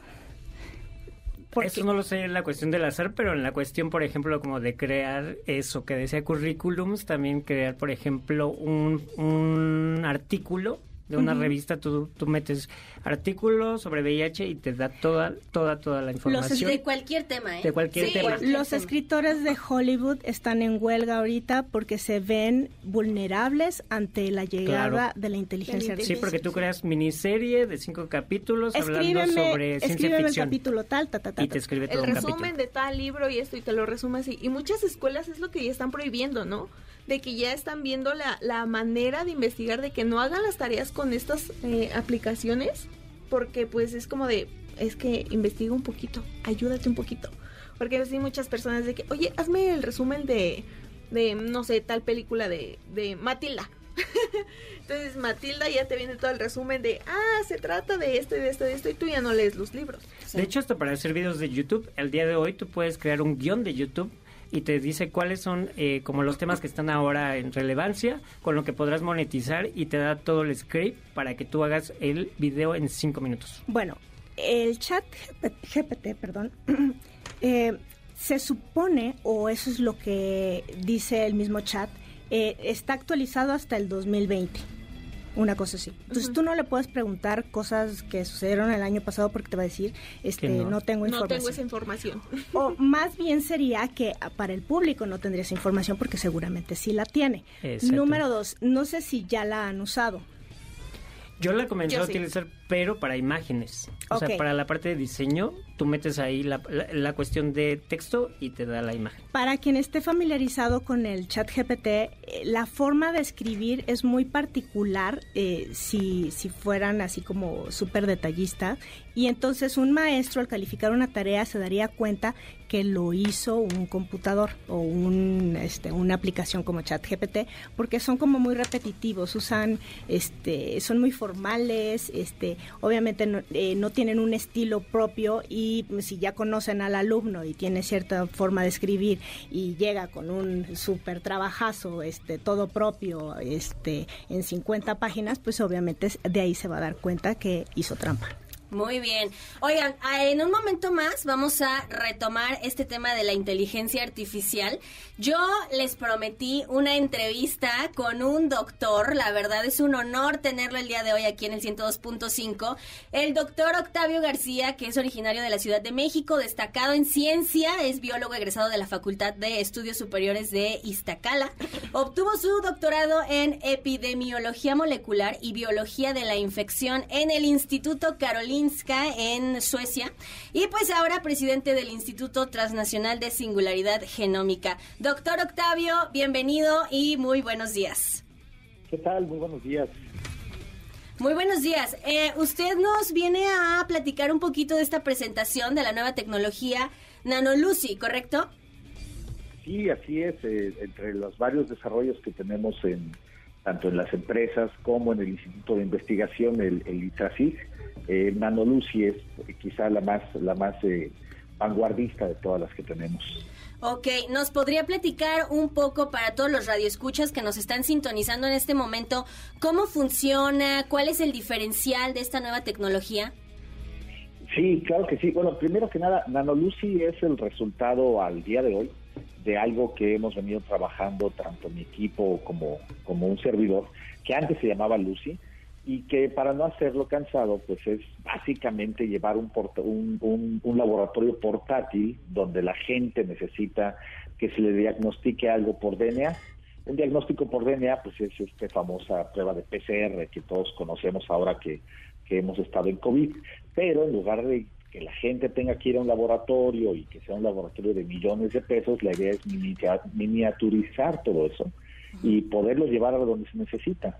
Hemos pasado por varias versiones de Lucy, desde algunas pequeñitas, del tamaño de una laptop, otras un poco más grandes, con mayor capacidad, pero Nano Lucy, que lo estamos haciendo con, en alianza con una empresa china eh, muy, muy grande, eh, es justamente lo que he soñado desde un principio. Es algo del tamaño, más o menos, imagínate, del tamaño de una cafetera de casa, y donde tú simplemente pues pones, por ejemplo, si quieres, y ahí te sientes un poco mal de la garganta o cuerpo cortado o algo así, pues le pones un poquito de saliva en un cartucho, ese cartucho lo metes en el equipo y en menos de 10 minutos te, te, dice si tienes COVID, influenza o nada, ¿no? A lo mejor nada más tienes alergia o tienes flojera, ¿no? Así como ese diagnóstico, pues tenemos un portafolio de casi 200 diagnósticos, no nada más para salud humana, sino también, por ejemplo, para agricultura. Y tú dirías, pues para agricultura, ¿para qué? Bueno, pues porque hay muchísimos agricultores que necesitan saber qué plaga es la que está afectando sus cultivos y en lugar de pagar cientos de miles de pesos por, pues por comprar un laboratorio o miles de pesos en un diagnóstico en una planta que pues realmente pues, no lo vale porque es una cebolla, bueno, pueden tener a Lucy y hacer el diagnóstico ellos mismos porque lo más importante es que Lucy no está dirigida para científicos, y eso es lo que me gustaría que supiera tu audiencia. Ah, ok. Lucy está dirigida para cualquier persona. Incluso no necesitas ni siquiera saber leer, porque Lucy te habla y te dice lo que tienes que hacer, que es muy fácil, y, listo, lo puede hacer un ama de casa antes de servirle la comida, este, o un, o un, este, o un, o un doctor antes de, de recetar un antibiótico simplemente pone la muestra y puede hacer un diagnóstico ahí mismo, ¿no? Eh, doctor, una, una pregunta. Eh, ¿Tiene algún tipo como de margen de error esta, esta prueba o esta, esta tecnología? Esa es una de las grandes ventajas. Eh, la, la, tecnología que utiliza es, es la famosa PCR que bueno, PCR eh, pues está usualmente dependiendo del ensayo, pero digamos que entre 98% de, de exactitud hacia arriba, por decirlo de forma, de forma coloquial, pues prácticamente lo que te dice es, es, eh, es lo que tienes, ¿no? Esa es una gran ventaja. Otra de las grandes ventajas es que el equipo en sí, NanoLucy, pues bueno, conjunta muchas cosas en robótica, en mecatrónica, en inteligencia artificial, para que cuando te genera el resultado tienes muchísima información que te permite saber que ese resultado es correcto. Entonces, además de utilizar la técnica más exacta que existe para hacer el diagnóstico, además de eso utilizamos tecnología como inteligencia artificial para poder reforzarlo y hacerlo mucho más certero. Doctor, buenos días, eh, Paulina Pareta. Eh, dentro de estos proyectos científicos que nos está describiendo, eh, ¿en qué fase está? ¿Ya está para el público? ¿Hay alguna fase previa? ¿En dónde se encuentra este proyecto? Bueno, ya está. No es eso es algo que también quisiera decirles. Es, es, es muy común escuchar cosas que son temas de innovación que todavía no están, etcétera. Nanolucy ya está, ya está disponible, ya está la pueden ver. Este, eh, estamos en alianza con esta empresa china porque ahí sí los chinos pues tienen una gran cadena de suministro en la parte de electrónicos y decidimos pues aliarnos con ellos para poder hacer la fabricación de una de las partes de, de Nanolucy. Aunque al final en las negociaciones pues parece ser que los chinos van a invertir más bien en México para que pongamos juntos una planta de producción de esto. Pero bueno, al final del día ya está, y no solamente en México, sino que junto con esta empresa china se está introduciendo a otros mercados internacionales. ¿Cuándo lo podrá tener eh, la gente de pie en, en, México? A finales de año seguramente, y con varios diagnósticos, no nada más COVID, ¿no? Está tuberculosis, está VIH, está para virus del papiloma humano, para enfermedades del campo, etcétera. Ok, doctor, otra pregunta. ¿Cuánto tiempo les llevó pues poder llegar, ¿no? a este resultado? ¿Tuvieron alguna dificultad diferente a otras a otras creaciones? Pues mira, eh, ¿cuánto tiempo? Eh, como te comentaba, tiene ocho años más o menos que se me ocurrió la idea y que, bueno, pues la llevé con mi grupo de investigación que, que afortunadamente siempre siempre se suman a lo que digo, ¿no? Sí. Eh, y, empezamos a trabajar en esto, muchísimas dificultades, sobre todo porque en México no teníamos esta parte para poder hacer este tipo de desarrollos. Entonces, importar piezas, buscar, entender, realmente ha sido un camino muy tortuoso en el cual hemos invertido mucho tiempo, eh, mucho dinero de nosotros, porque nosotros no, no somos de esas empresas que bajan capital o no somos de esos institutos que trabajan con fondos gubernamentales. Nosotros trabajamos haciendo innovación con el dinero que generamos vendiendo los productos que tenemos, ¿no? Por ejemplo, productos como los los sistemas de diagnóstico para COVID, que somos la empresa que más sistemas tiene aprobados por INDRE y que fuimos la única empresa que pudo producir las pruebas de COVID para este país durante los primeros cuatro meses del año. Ese mismo dinero lo volví a invertir en ciencia y en tecnología y por supuesto que hubo muchísimas equivocaciones y que nos dábamos de topes en la pared, pero al final llegamos a esto y la verdad estamos muy contentos porque ha mostrado ser un, un, desarrollo que cualquiera podría tener en su casa eh, y que otorga un, un diagnóstico tan preciso como si fueras a un laboratorio, ¿no? Ok, muy bien. ¿En qué, ¿En qué sitio o de qué forma la gente puede encontrar un poquito más de información? ¿Cómo podemos obtener, digo, ya cuando esté disponible, eh, esta tecnología, doctor? Bueno, eh, una de ellas es que nos sigan en, redes sociales. sería interesante también que vieran lo demás que estamos haciendo en el Instituto de Investigación, porque no todo es cosas incomprensibles. El Instituto Translacional de Singularidad Genómica justamente busca desarrollar cosas que pueda poner eh, directamente al servicio de la gente y probablemente a alguien que le interese beneficiarse de lo que estamos haciendo. Es itrasig, i t r a s i g.org.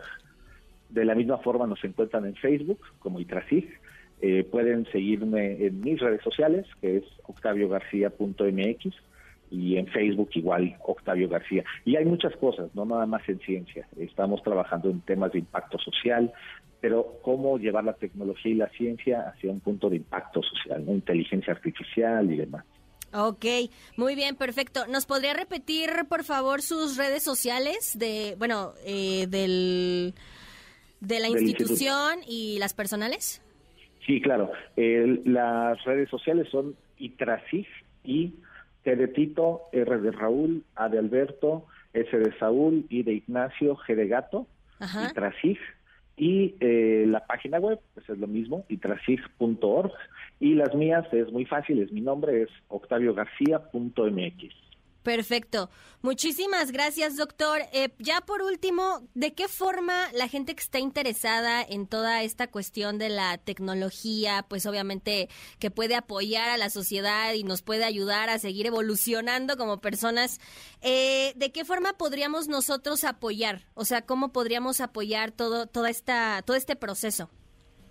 Pues miren, por el momento, ah, eh, interesándose en ver lo que estamos haciendo, lo que estamos tratando es de que se, se visibilice lo que estamos haciendo. Entren a la página, escriban un correo electrónico si tienen dudas, se los contesto yo directamente, no no uso un, un community manager para contestar. Ah, eh, y, bien sea que sean personas que deseen eh, generar algo o que quieran aportar algo para que lleguemos más rápido a donde vamos, o que sean personas que necesiten ser beneficiados, nosotros podemos estar ahí, ¿no? La intención es hacer una revolución científica en la cual trabajemos como sociedad civil, como colectivo, en colaboración, claro, con sector público y con sector privado, pero la intención es que nos comuniquemos con, con, la, con la gente. Entonces, a través de estas redes me pueden escribir y preguntarme lo que quieran, eh, no nada más de lo que estamos haciendo. Este, lo que tengan dudas, lo importante es que la ciencia se pueda difundir y entender por todo el mundo. Perfecto. Muchísimas gracias, doctor Octavio García, por su tiempo y por compartir esta información. Gracias a ustedes. Bonito domingo. Bonito domingo. Bueno, señores, pues ya escucharon al doctor Octavio García, presidente del Instituto Translacional de Singularidad Genómica. Soy Frida Seriñana, Frida la Mexicanita en redes sociales. Continuamos en Ideas Frescas 102.5. Tenemos boletos, tenemos premios y tenemos bastante información, así que no le cambies. Estás en Ideas Frescas 102.5. Apoyando a los nuevos talentos de la radio en MBS 102.5. Esto es Ideas Frescas. En un momento regresamos. En MBS 102.5 le damos espacio a las nuevas voces de la radio. Continuamos en Ideas Frescas. Estamos de vuelta en Ideas Frescas 102.5. Nos pueden seguir a través de Facebook e Instagram, igual como Ideas Frescas 102.5.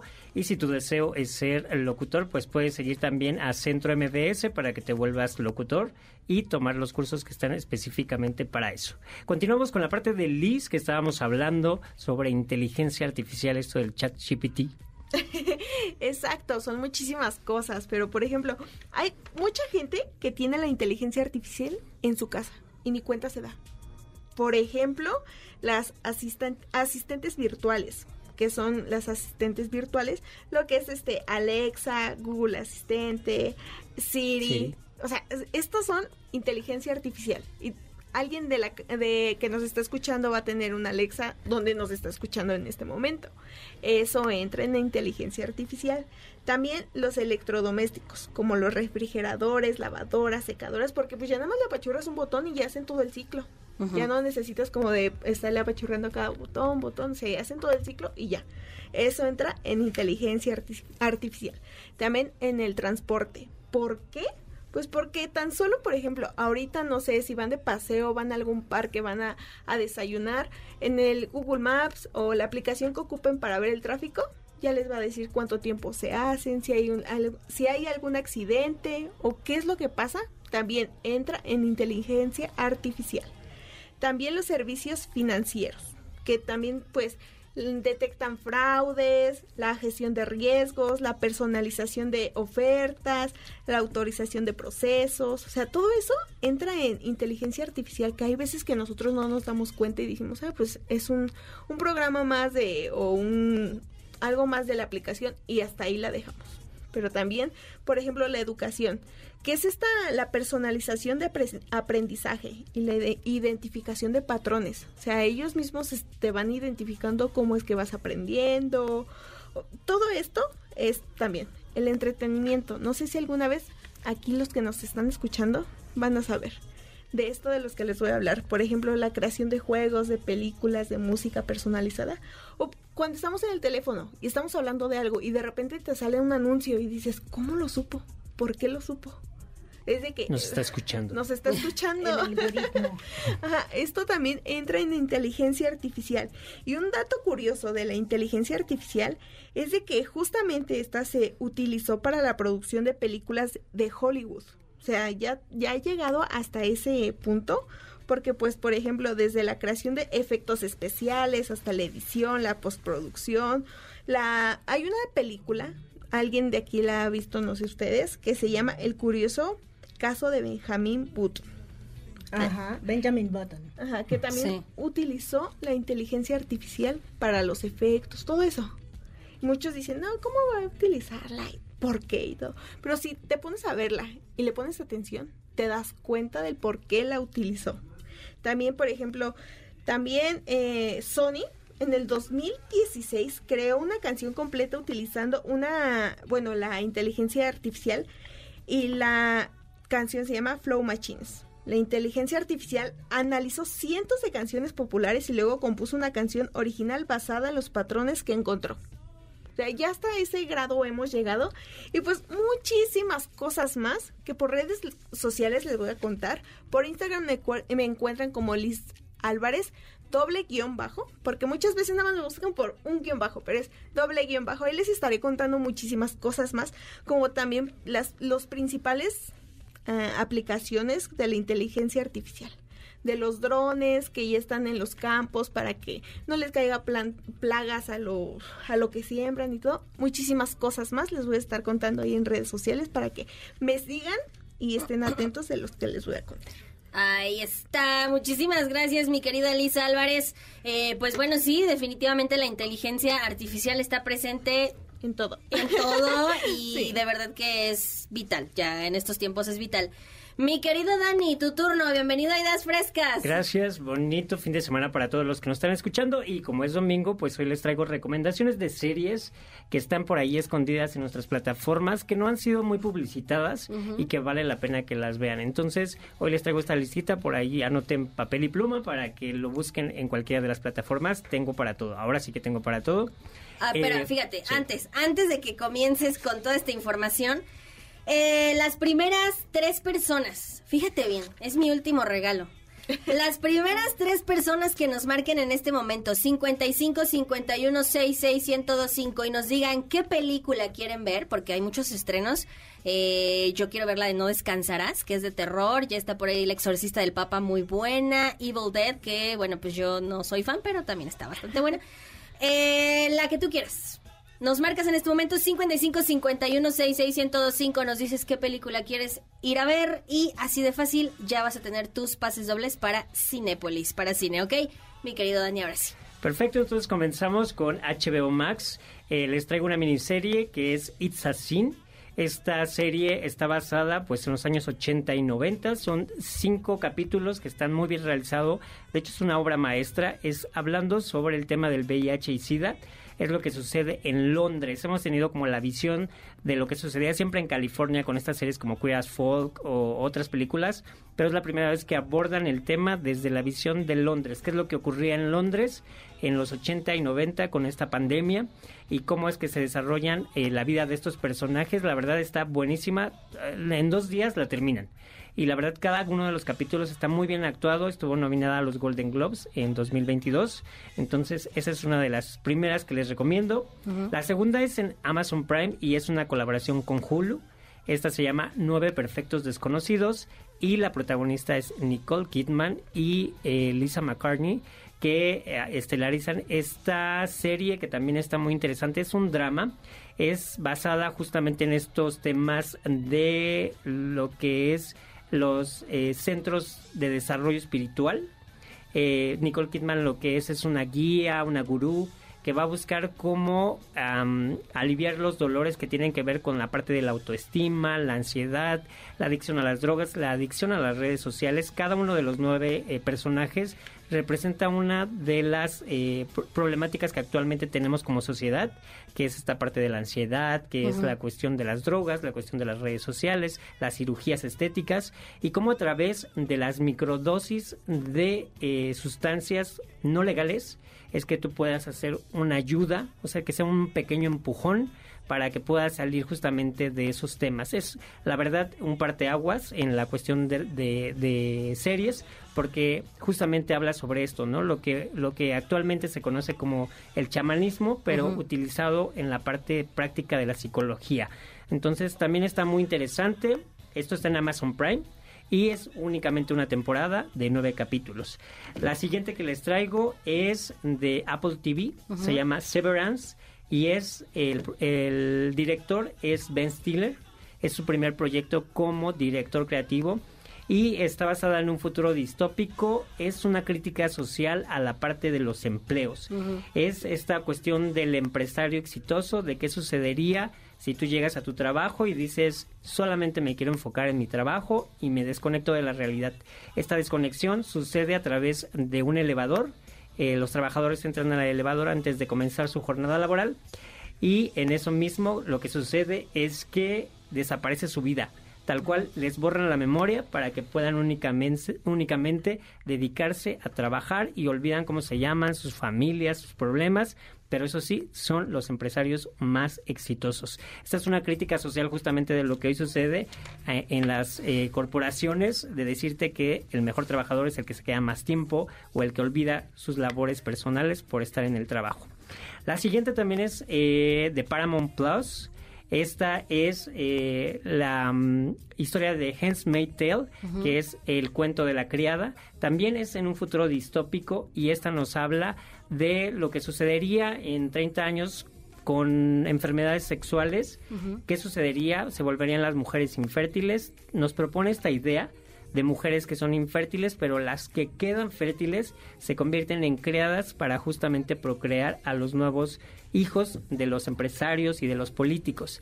Es también una visión retórica a cómo hemos eh, tratado como sociedad a las mujeres durante todo este tiempo y también lo que encuadra esta serie es eh, justamente esta cuestión de que tenemos la posibilidad de ver un futuro diferente sin tecnología. Nos quitaron la tecnología y entonces únicamente es como si fuera la Edad Media. Tienes los pocos recursos que tenías antes de la tecnología y la única posibilidad de tener hijos es a través de estas mujeres. Y la última, que es en Lion Gate eh, Plus. Es una serie mexicana que también es muy interesante. Se llama Señorita 89, que también los invito a que la vean. Esta también es una crítica social a los certámenes de belleza. Está enfocada en los años 60, en los años 80, perdón, en México y nos habla del primer certamen de nuestra belleza México y de lo que sucedía con las mujeres, obviamente, para que llegaran a cierto peso, qué es lo que hacían para llegar a ese peso, eh, que se vieran bonitas, y entonces nos mezcla un poco de la fantasía con la realidad que por cierto está por estrenar su segunda temporada en dos semanas. Entonces también esta está en Lionsgate Plus. Estas serían las recomendaciones que tengo para ustedes y ya la pueden comenzar a ver. Todas están en, eh, en disponibles ya. Ahí está, pues si no tienen planes el día de hoy, dominguito, fíjate, está muy bien echarte una serie, ¿no? En familia o solito, la verdad se escuchan bastante bien. Mi querido Dani, ¿cómo te, eh, te encontramos en redes sociales? Estoy como Dani con Y, Solano Oficial en TikTok y en Instagram y próximamente un podcast que les tengo por ahí preparado. Ay, nada más lo que sacan los alumnos del Centro de Capacitación MBS. Si tú quieres ser parte de Centro MBS, ser un locutor profesional, porque, a ver, vamos a dar un aplauso. Ustedes ya se gradúan. Ya casi, se gradúan. Entonces, 55 56 81 20 87. Ahí puedes pedir información o www.centrombs.com. Ahí también puedes eh, checar todos los cursos que tenemos online, presenciales, de todo tipo. Entonces, por ahí chécalo para que puedas cumplir tus sueños, ¿ok? Soy Frida Seriñana, Frida la Mexicanita en redes sociales. Muchísimas muchísimas gracias por eh, dejarnos acompañarte en la producción. Arturo Chávez en los controles, Víctor Luna, eh, Patti Hernández y Dani Galart como asistentes y mi querido Guillermo Guerrero que nos acompañó el día de hoy. Que tengan un excelente domingo, disfruten mucho, vida solo hay una y pues ya nos vamos. Adiós, cuídense mucho, siguen en el 102.5. Nos vemos. El programa que está usted escuchando es solo de investigación y sin fines de lucro por lo que las marcas e instituciones aquí mencionadas son solo un referente. Por hoy, concluimos con nuestras ideas frescas. Los alumnos del Centro de Capacitación MBS los esperan con mucho más el próximo domingo. MBS 102.5.